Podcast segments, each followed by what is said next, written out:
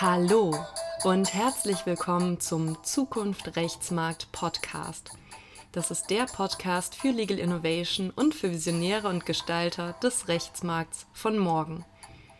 Ich bin Nadine Lilienthal, Coach, Juristin und Gründerin von Legal Leap. Heute möchte ich mit euch den zweiten Teil des Interviews mit Sarah Vanetta, Equity-Partnerin bei White Case, und Christina Rothenberger, Head of Legal bei RB teilen. Wenn ihr den ersten Teil noch nicht gehört habt, den findet ihr ja unter den Folgen des Podcasts zwei Wochen zuvor veröffentlicht. Und während es dort besonders viel um die Frage von Karriere mit Authentizität geht, geht es in der heutigen Folge ganz viel ja um die Unterschiede zwischen Unternehmen und Kanzlei um die Frage, was eigentlich gute Rechtsberatung ausmacht und insbesondere was auch lösungsorientierte Rechtsberatung ist. Und wenn ihr jetzt ja sicher seid, dass ihr da schon eine ganz bestimmte Vorstellung von habt, was eigentlich genau lösungsorientierte Rechtsberatung ist, dann ähm, könnt ihr euch vielleicht überraschen lassen von den Antworten, die wir darauf gefunden haben. Und jetzt wünsche ich euch ganz viel Spaß mit der Fortsetzung des Interviews mit Sarah und Christina. Und ja, jetzt wollte ich gerne mit euch auch nochmal schauen auf das ähm, Unternehmen beziehungsweise die Kanzlei und da nochmal so ein bisschen mehr reingucken in diesen Aspekt eurer Karriere. Christina, wie würdest du denn das Wesen eines Unternehmens oder des Unternehmens, in dem du bist, beschreiben? Ja, ich glaube, die Einschränkung trifft du schon ganz gut, die du gemacht hast. Ich glaube nicht, dass es das Wesen der Unternehmenswelt gibt. Dafür gibt es einfach zu viele Branchen, ähm, zu viele Unternehmensformen. Aber ähm, das Wesen aller Unternehmen ist sicher, dass es darum geht, an einem Strang zu ziehen, die gleichen Werte zu leben und hinter dem zu stehen, was man tut. Also ich glaube, egal welche Branche, da wird sich jeder wiederfinden, dass es irgendwie um ja um eine gemeinsame Leidenschaft geht, um, um die Leute dahinter. Und für die Konsumgüterbranche und für, für RB im Besonderen kann ich da nur sagen, dass es tatsächlich die Geschwindigkeit ist bei uns, mit der Ideen umgesetzt werden, die wahnsinnig ausgeprägte Agilität unserer Leute und die Hands-on-Mentalität. Also das macht die RB-Culture auch so besonders und einzigartig und ich finde es super spannend zu sehen, wie ähnlich wir da alle ticken. Also äh, es fängt da ja an bei, bei der Forschung und Entwicklung, die hinter den ganzen Produkten steht. Äh, da habe ich mit Chemikern, Naturwissenschaftlern zu tun.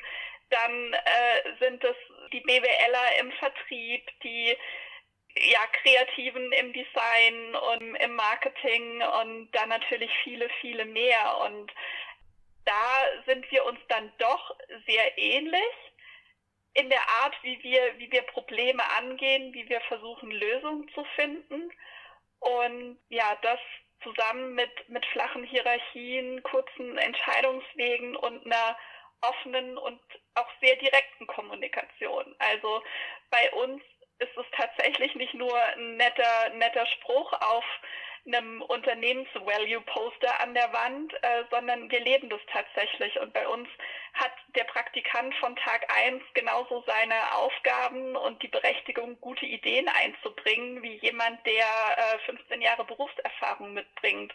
Und ich glaube, das ist auch in der Unternehmenswelt nicht überall so. Und manchmal erinnert mich so der RB-Spirit an ein ja, zu groß geratenes Start-up, um es mal so zu sagen, weil wir tatsächlich halt diese Schnelligkeit mitbringen und trotzdem ein international operierendes Unternehmen sind. Und das macht für mich RB als Unternehmen besonders und die, die Arbeit als Juristin dort tatsächlich, dass ich ja nicht nur Snapshot-mäßig, wie man das in der Kanzlei ja leider oft ist, in, in Prozesse eingebunden ist, sondern tatsächlich in, in den ganzen Lifecycle der Produkte, in den operativen Prozess. Und ja, mich, ich fand, ja, mich fasziniert es wahnsinnig, bei, bei der Realisierung von Projekten dabei zu sein und da tatsächlich auch als jemand wahrgenommen zu werden, der, der das Business voranbringt und gemeinsam innovative Lösungen in, in interdisziplinären Teams erarbeitet. Und das macht sehr großen Spaß. Aber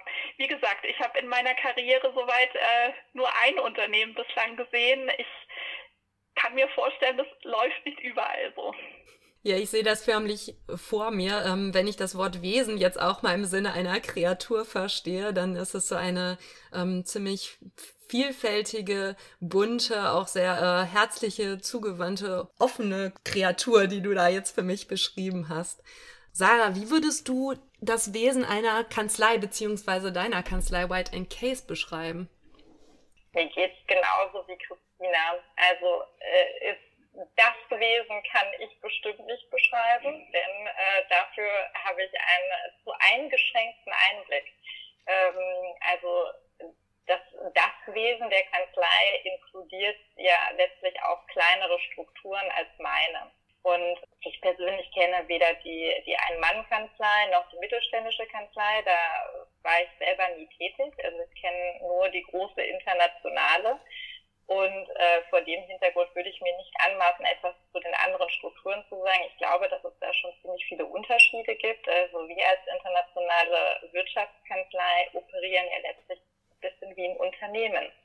Also wir haben zig Standorte weltweit, ähm, die müssen administriert werden. Dahinter steht ein enormes IT-System, dahinter stehen Policies, dahinter steht äh, wahnsinnig viel Staff aus den unterschiedlichsten Bereichen. Also wir Anwälte sind sicherlich das Hauptprodukt, wenn man so möchte. Also unsere Rechtsdienstleistung ist das Hauptprodukt. Aber wir wären sicherlich äh, bei weitem nicht so erfolgreich, wenn wir nicht diese ganzen anderen Rollen hätten, Business Development, HR. Das, ähm, wir haben wirklich sehr, sehr viele Abteilungen.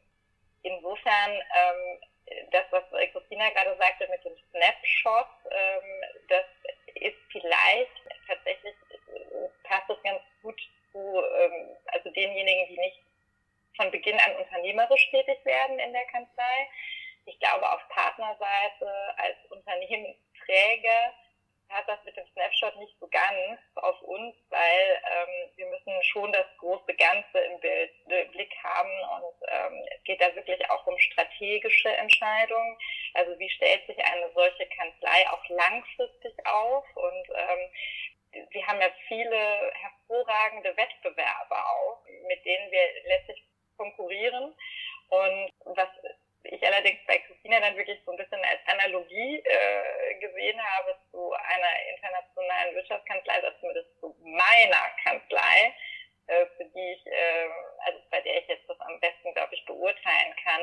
Ähm, wir sind uns auch alle recht ähnlich am Ende des Tages. Also sogar, ähm, wenn man sich jetzt ganz verschiedene Standorte auf der Welt anguckt, wir haben unterschiedliche Jurisdiktionen, wir haben unterschiedliche Mentalitäten, Kulturen, aber was total klar ist, wir haben alle gemeinsame Kanzleiwerte.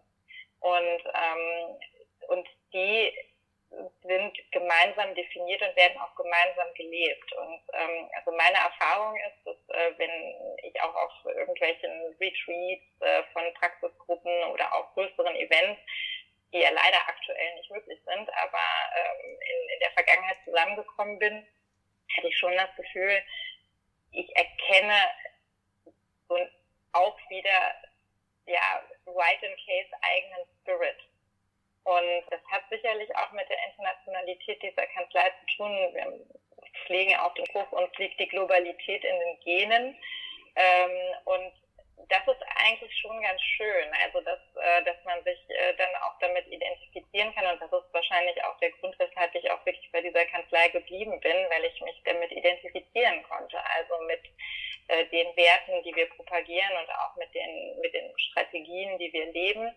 Und ähm, also das ist so das Wesen meiner Kanzlei, wie ich es ähm, für mich zusammenfassen würde.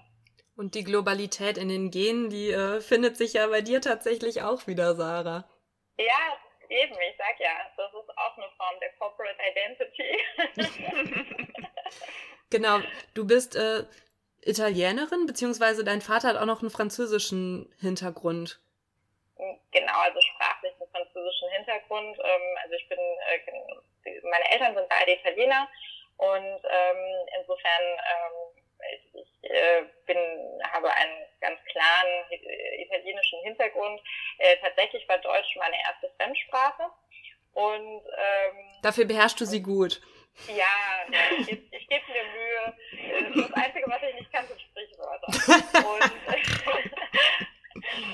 ähm, ja, und tatsächlich das mit dem Französischen ähm, kommt noch hinzu, weil mein Vater eben Muttersprachler Franzose ist. Das heißt, mit drei Sprachen aufgewachsen, ähm, die mir im Beruf das Italienische weniger, aber das äh, Französische, gut Englisch wir eh alle können, äh, doch häufig zugute kommt. Ähm, also ist natürlich auch wiederum ein Vehikel, um auch standortübergreifend besser arbeiten zu können, wenn man dann im wahrsten Sinne des Wortes auch die gleiche Sprache mit den Kollegen kann.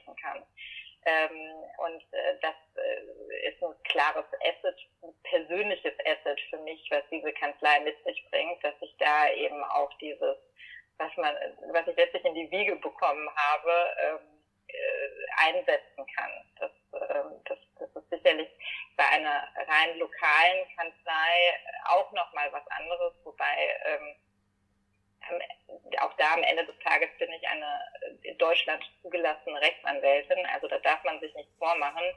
Ähm, in anderen Jurisdiktionen darf ich nicht beraten. Also ich, äh, aber ich kann mir zumindest die Mühe machen, sie zu verstehen. Apropos äh, in die Wiege gelegt bekommen und beraten. Ähm, wie sieht denn für dich gute Rechtsberatung aus, Sarah? Äh, also, das ist gar nicht mal so leicht zu beantworten. Denn ähm, also äh, Rechtsberatung als solche ist ja eigentlich simpel zusammenzufassen. Ähm, man setzt seine juristischen Fähigkeiten ein, um eine Lösung zu entwickeln für einen Mandanten. Also in meinem Fall mehrere Mandanten. Christina hat einen Mandanten, ähm, nämlich ihr Unternehmen. Und ähm, gute Rechtsberatung, das ist allerdings echt nochmal ähm, hochreck.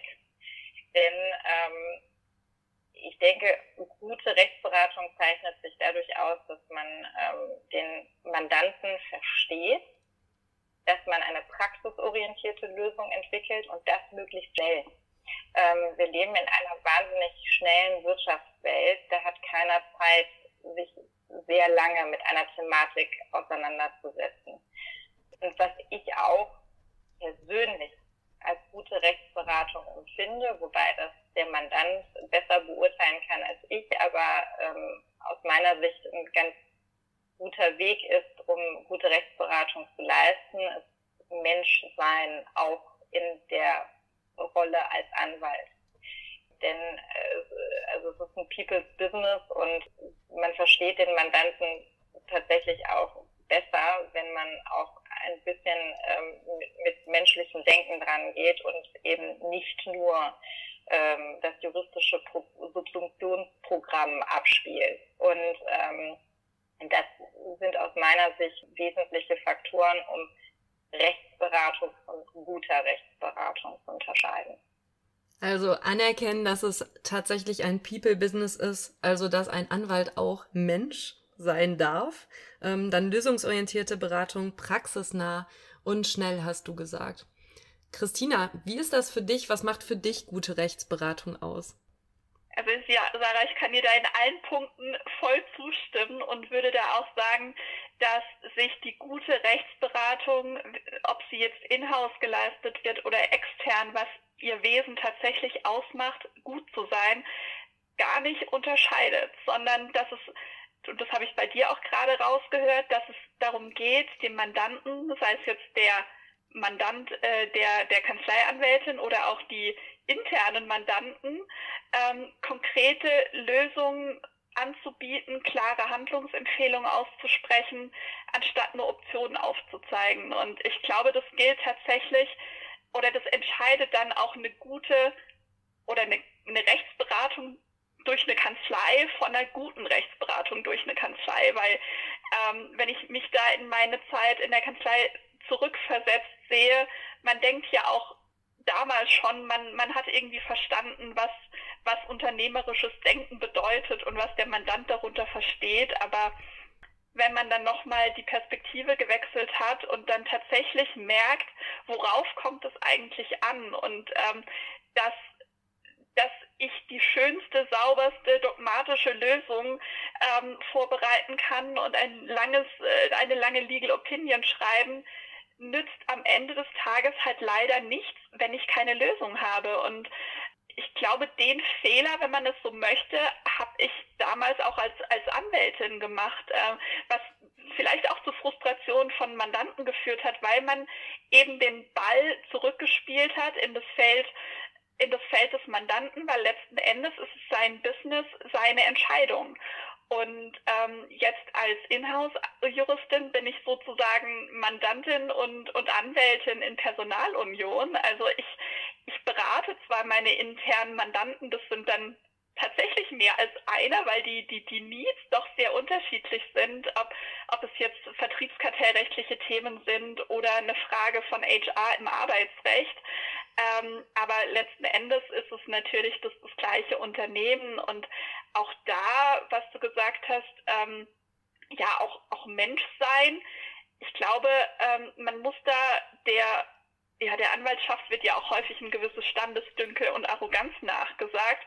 Man muss da vor allem als Inhouse-Jurist von diesem hohen Ross runterkommen und kann sich nicht in seinem Kämmerlein verkriechen und warten, dass die internen Mandanten dir den roten Teppich ausrollen, wenn sie quasi äh, zur Audienz geladen werden. So wird das nicht funktionieren. Und wenn man da sich nicht einlassen kann oder die, die juristisch, nicht jurist oder juristische Sachverhalte nicht Juristen beibringen, dann wird die Rechtsberatung am Ende auch nicht gut sein. Also ich nenne das jetzt mal Customized Legal Advice, ähm, tatsächlich auch die Sprache äh, anzupassen, je nachdem, mit wem ich spreche.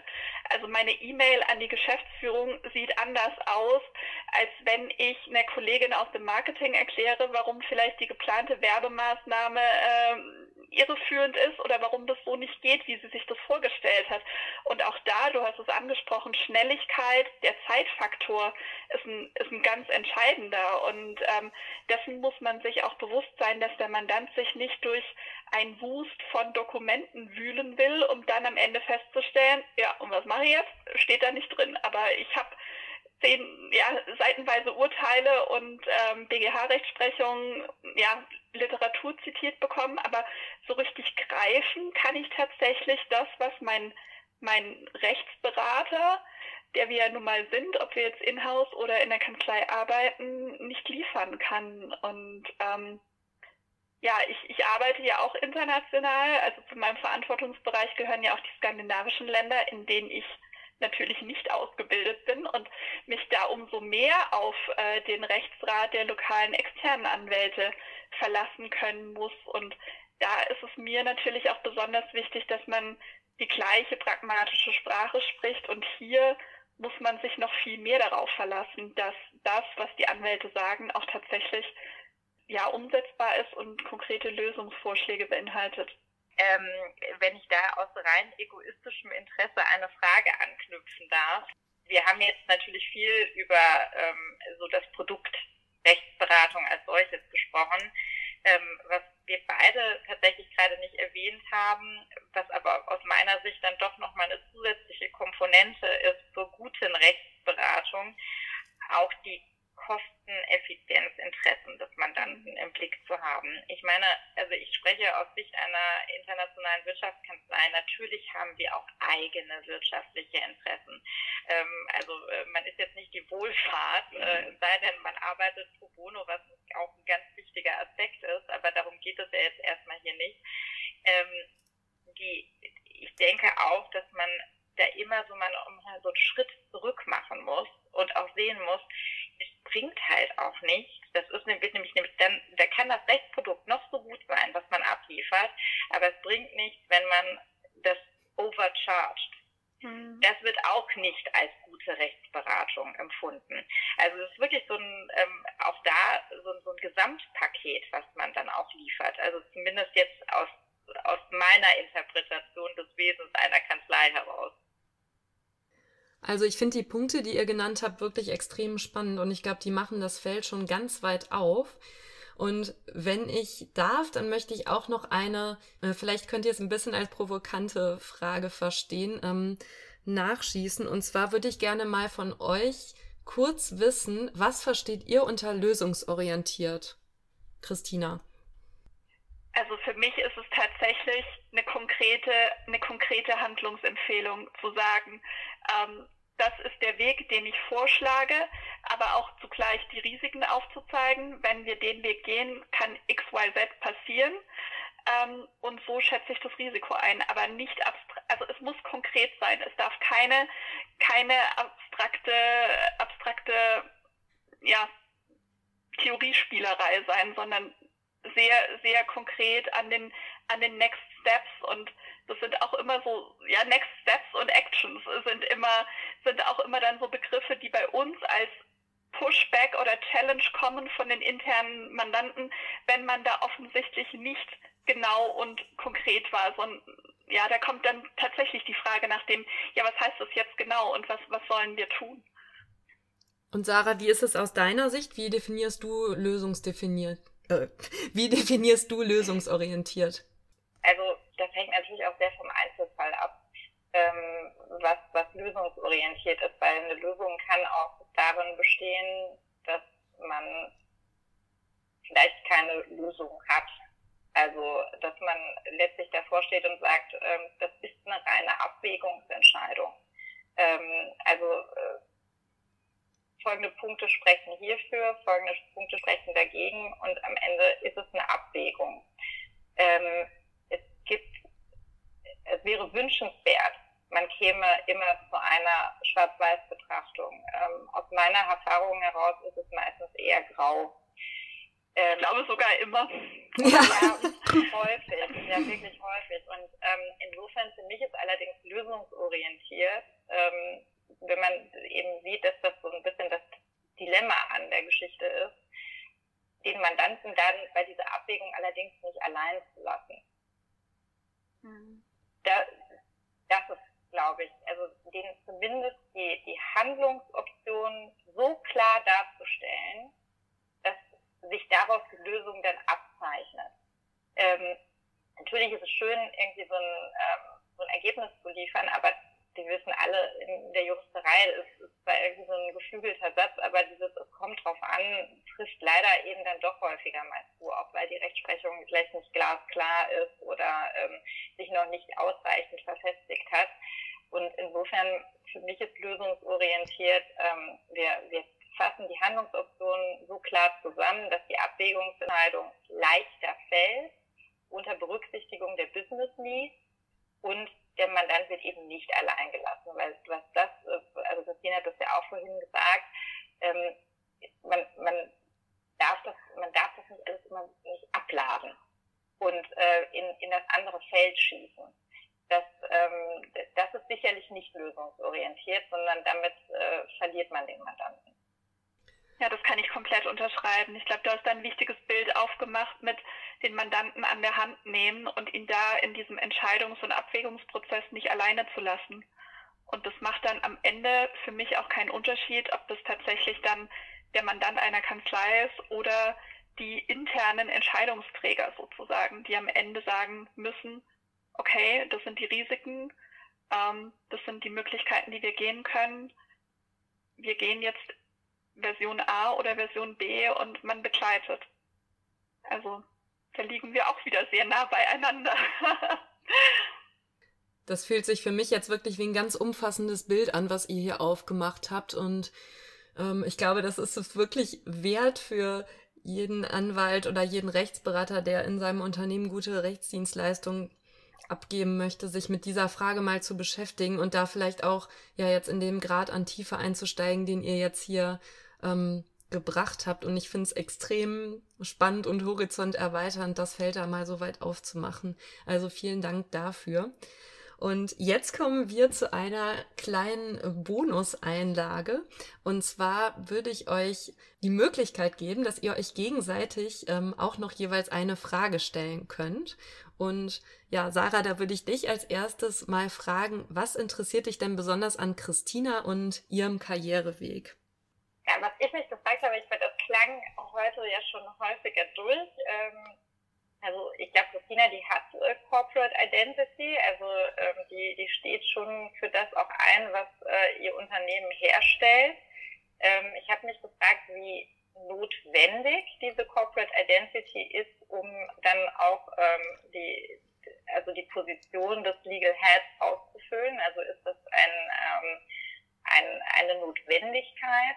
Und daran anknüpfend, ähm, und das, da bin ich jetzt mal etwas provokativ, Nadine, äh, daran anknüpfend, ähm, wie ist es, also Christina, würdest du einschätzen, dass wenn du sagst, du bist Head of Legal eines ähm, äh, ja, Reinigungsprodukteherstellers, dass da eventuell Schubladen aufgehen und äh, dass man sagt, ja gut, das kann eine Frau gut besetzen, aber ähm, wenn wir jetzt in einen anderen Bereich gehen würden, ähm, die Corporate Identity kriegt eine Frau nicht hin. Das ist bewusst provokant gefragt.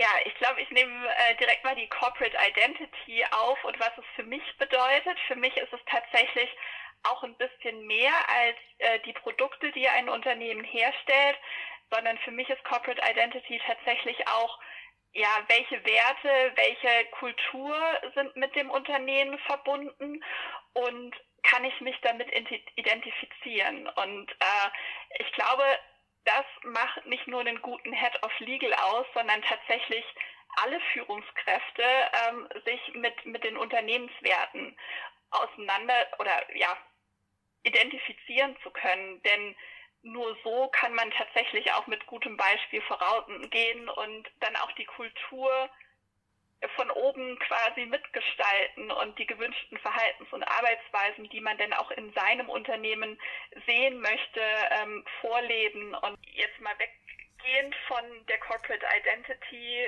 aus der ja, Wertesicht, sondern eher betrachtet von, von der Produktseite, war es mir immer wahnsinnig wichtig, gerade weil man im UWG und GWB ja sehr nah am Produkt und dessen Vermarktung arbeitet, auch einen Arbeitgeber zu finden, mit dessen Kultur nicht nur mit dessen Kultur ich mich identifizieren kann, sondern auch mit Produkten, die ich greifen kann.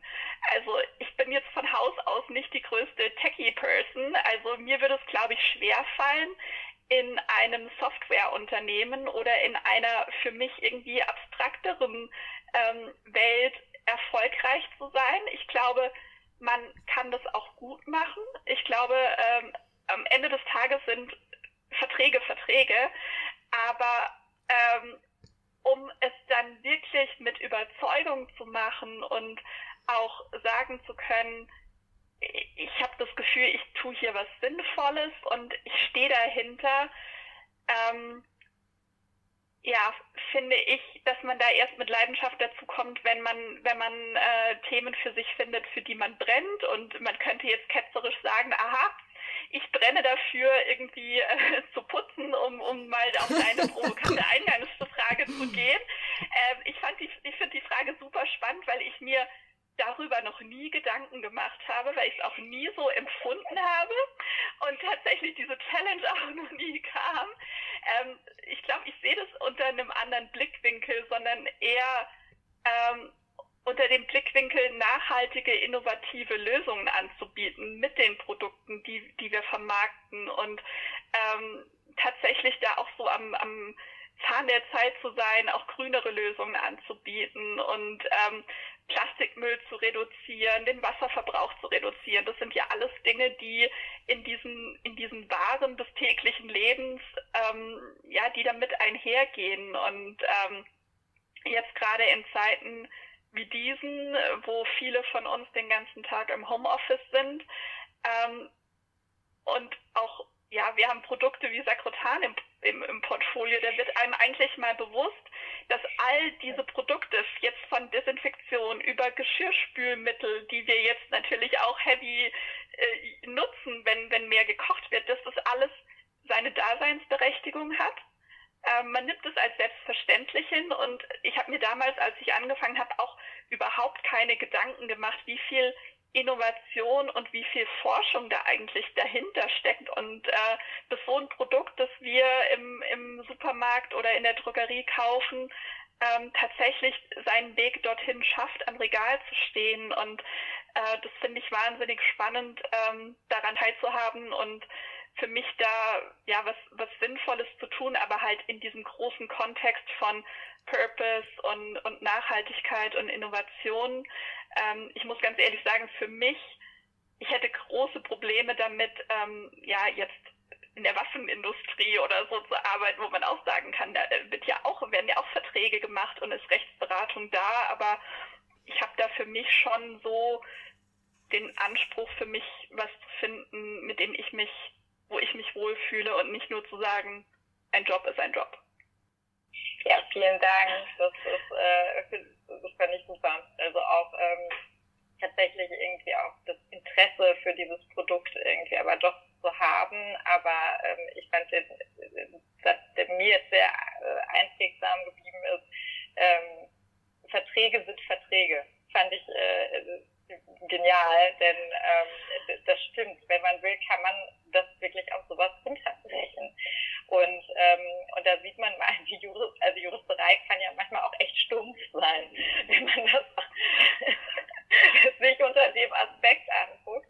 Aber das ist ja genau die Würze, indem man ähm, mit äh, Dingen dann doch zu tun hat als äh, Berater, mit denen man einfach als Jurist normalerweise keine Berührungspunkte hätte. Also ähm, das, das ist, äh, dass man dann doch immer wieder in, in, in diese Besonderheiten eintauchen muss. Ähm, und äh, ich finde es auch gut, wenn man für sich selber sagt, dass äh, es aber auch Bereiche gibt, die für einen nicht in Betracht kommen. Also mit denen man sich nicht identifizieren kann und auch nicht identifizieren will und ähm, dass man so seinem Wertekanon da auch treu bleibt. Ja, das finde ich ist auch ähm, sehr schön rausgekommen, wie was für ein großer Antrieb auch Purpose sein kann in dem Sinne, dass ich mich mit dem ja Produkt ähm, und auch mit dem, was hinter dem Produkt steckt, so Nachhaltigkeit, ähm, Reduzierung von Plastikmüll, mit solchen Dingen identifizieren kann und daraus auch die Motivation zu ziehen, äh, denn Verträge sind Verträge am Ende, aber das, was uns antreibt, das kommt ja woanders her. Und ja, jetzt würde ich gerne Christina auch noch die Gelegenheit geben, äh, Sarah eine Frage zu stellen.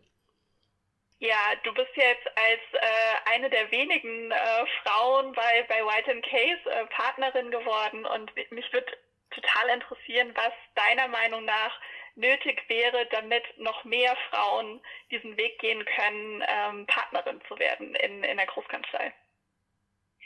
Ähm, also nach meiner Wahrnehmung ähm, äh, hat ja schon ein Sinneswandel, sage ich mal, stattgefunden. Also ähm, dadurch, dass äh, also in jüngster Vergangenheit auch bei uns in Deutschland jetzt mehr Partnerinnen ernannt wurden, ähm, ist das ja schon mal der, der erste Schritt.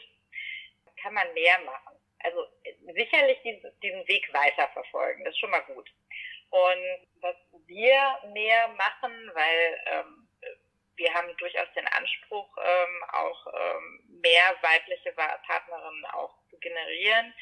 Ähm, es gibt bei uns ähm, Mentoring-Programme ähm, für äh, weibliche Associates, ähm, insbesondere am Anfang ihrer Karriere.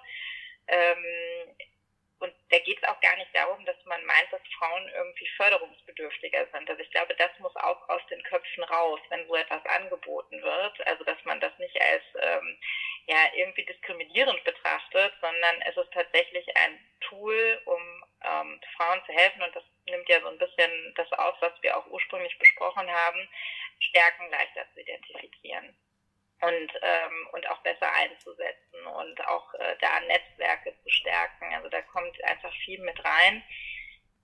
Das klingt jetzt ganz blöd und es ist auch wirklich nicht vergleichbar, aber allein, dass Partnerinnen ernannt werden, ist schon das richtige Signal. Denn ähm, sieht das jetzt, äh, wir haben jetzt die erste weibliche Vizepräsidentin in den USA, äh, was, was das letztlich für eine Ausstrahlungswirkung hat. Das ist wirklich dieses, jeder kann es schaffen. Und, ähm, und jedes kann es schaffen. Und äh, das ist eigentlich genau das, was, was wichtig ist, indem weibliche Partnerinnen ernannt werden, zeigt man eben auch den Jüngeren, seht ihr, es geht. Das hinzukommt, ähm, eine kritische Auseinandersetzung mit der Frage, wie man Frauen ähm, über gewisse Hürden hilft, die da sind. Also ähm, Kinder kriegen liegt nun mal mehr bei Frauen. Ähm, dann äh, tatsächlich auch da Teilzeitmodelle. Das ist auch noch ein steiniger Weg. Also ähm, da gibt es Lösungen für, ähm, die, die man von, äh, keine Ahnung, eine Stelle wird doppelt besetzt, äh, damit man ähm, irgendwie gewährleisten kann, dass äh, doch eine, eine ständige Erreichbarkeit für den Mandanten besteht, weil wir sind nun mal Dienstleister, ähm, bis hin zu, ähm, das muss auch einfach funktionieren und von vielen Unternehmen wird es ja auch akzeptiert, weil es dort ja schon anders gelebt wird, da ist das Teilzeitmodell ja etablierter und das kann man sicherlich noch mehr machen als als jetzt. Aber allein schon, dass das diskutiert wird und ähm, auch stärker eingefordert wird von Frauen und das nicht vornherein als äh, Ende der Karriere äh, wahrgenommen wird, das sind schon, ähm, das sind schon ganz gute Voraussetzungen, um mehr Partnerinnen zu bekommen. Eine Sache muss ich allerdings auch sagen. Ähm, es ist wichtig, ein Umfeld dafür zu schaffen. Aber die Frage ist halt auch immer, was will Frau dann wirklich? Und ähm, es gibt vielleicht auch einige, die das auch dann gar nicht möchten und diesen Weg auch nicht weiter verfolgen möchten, weil ähm, das ähm, mit einem Commitment irgendwie zusammenhängt, was man so nicht aufbringen möchte. Ähm, insofern, ähm, es geht wirklich, glaube ich, auch darum zu identifizieren, wer will es machen und wie kann ich dabei unterstützen. Und da äh, sehe ich mich auch in Zukunft äh, in der Verantwortung, auch äh, eine zusprechende Funktion zu haben für weibliche, ähm, äh, für die weibliche Generation nach mir und warum nicht ein Role Model zu sein, wenn man das so machen möchte, wie ich es gemacht habe. Ähm, das äh, muss nicht der richtige Weg sein. Es gibt vielleicht äh, auch viele, die sagen, um Gottes Willen, also so, ähm, so viel Einsatz möchte ich dafür gar nicht bringen. Ähm, aber ich möchte durchaus äh, das Gefühl vermitteln, dass man mich um Rat fragen kann und, und mich auch wirklich fragen kann, so, was waren denn dann, wie wir heute auch gemacht haben, was waren deine größten Herausforderungen, also mit mir in einen Dialog treten kann. Und das ist etwas, ähm, da sehe ich mich wiederum in der Verantwortung, ähm, nicht nur meine Kanzlei, sondern tatsächlich mich selber, ähm, dass ich das auch transportiere und, ähm, und glaubhaft transportiere. Ja, vielen Dank. Ich fand, das war eine sehr, sehr schöne Antwort. Vor allem den Punkt am Ende kann ich absolut nachvollziehen und auch nachempfinden. Und du hast es gesagt, diese, ja, ich nenne es jetzt mal Seilschaften unter Frauen oder diese, dieser Support, den man sich gibt. Ähm, man hat oft ja genug Widerstände, seien es die eigenen oder externe. Und irgendwie geht es ja dann auch darum, zusammenzuhalten und da mit gutem Beispiel voranzugehen und wie man den Mandanten an die Hand nimmt bei, bei den guten, äh, lösungsorientierten Ansätzen. So ist es dann vielleicht auch ein, ein ganz schönes Bild für die nächste, für die nächste Legal-Generation an, an jungen Frauen zu sagen, ja, kannst mit mir sprechen, das war mein Weg und da vielleicht auch ein bisschen inspirieren und eine Guidance äh, an die Hand zu geben. Das finde ich ein sehr schönes Bild und das ist auch was, was mir sehr wichtig ist. Also ich finde es großartig, euch dabei zuzuhören, wie ihr schon darüber sprecht, die nachfolgende Generation zu fördern und ja, all diese Ideen, die da sind, um auch andere direkt zu unterstützen. Auch das deutet ja wieder darauf hin, ja, wie vernetzt das Denken an der Stelle ist. Und ich danke euch wirklich von Herzen und vielmals für diesen, ja, richtigen Legal Deep Talk, den wir hier hatten und bin total froh, dass ihr heute da wart und habt das Gespräch wirklich unglaublich genossen und bin mir sicher, dass die Zuhörer auch extrem viel daraus mitnehmen können. Es hat wahnsinnig viel Spaß gemacht, Nadine und Sarah. Ähm, ja, ich war ein bisschen aufgeregt und wusste nicht, was mich erwartet, aber es war ganz toll heute mit euch zu diskutieren und sich auszutauschen. Das kann ich nur zurückgeben und äh, ich äh, finde, gerade das ist eigentlich, wenn man jetzt nochmal zurückkommt auf das Thema, was wir haben, also Karrierewege von Frauen, das ist genau der Dialog, der hilft, um seine Karriere zu gestalten und zu verstehen. Und äh, insofern vielen Dank an euch beide, Nadine und dich für die Gelegenheit, ähm, in diesen Austausch einzutreten und Christina, vielen Dank für die Einblicke aus deiner Welt, die äh, für mich ja nicht ganz uninteressant ist, um meine Mandanten noch besser zu verstehen. Ja, wenn das nicht das perfekte Schlusswort für dieses tolle Interview ist. Und ich hoffe, euch als Zuhörern hat es auch gut gefallen und ihr habt vielleicht den einen oder anderen Moment gehabt, wo ihr gemerkt habt, uh, das ist ja spannend, hier mal die andere Perspektive einzunehmen und zu hören, wie es denn aus Kanzleisicht ist oder wie es aus Unternehmenssicht ist. Und ja, ich persönlich finde das extrem augenöffnend, einmal einzusteigen in die Position der anderen Partei und zu sehen und zu hören und richtig auch zu erfahren, wie das da jeweils ist. Und wenn euch der Podcast gefallen hat, dann freuen wir uns sehr über eure 5-Sterne-Bewertung bei iTunes und natürlich auch, wenn ihr den Podcast weiterempfiehlt an ja, andere Menschen, denen vielleicht auch dieser Perspektivenwechsel Freude und Insights bescheren kann. Und jetzt wünsche ich euch einen ganz wunderbaren Tag, wo auch immer ihr ihn verbringt.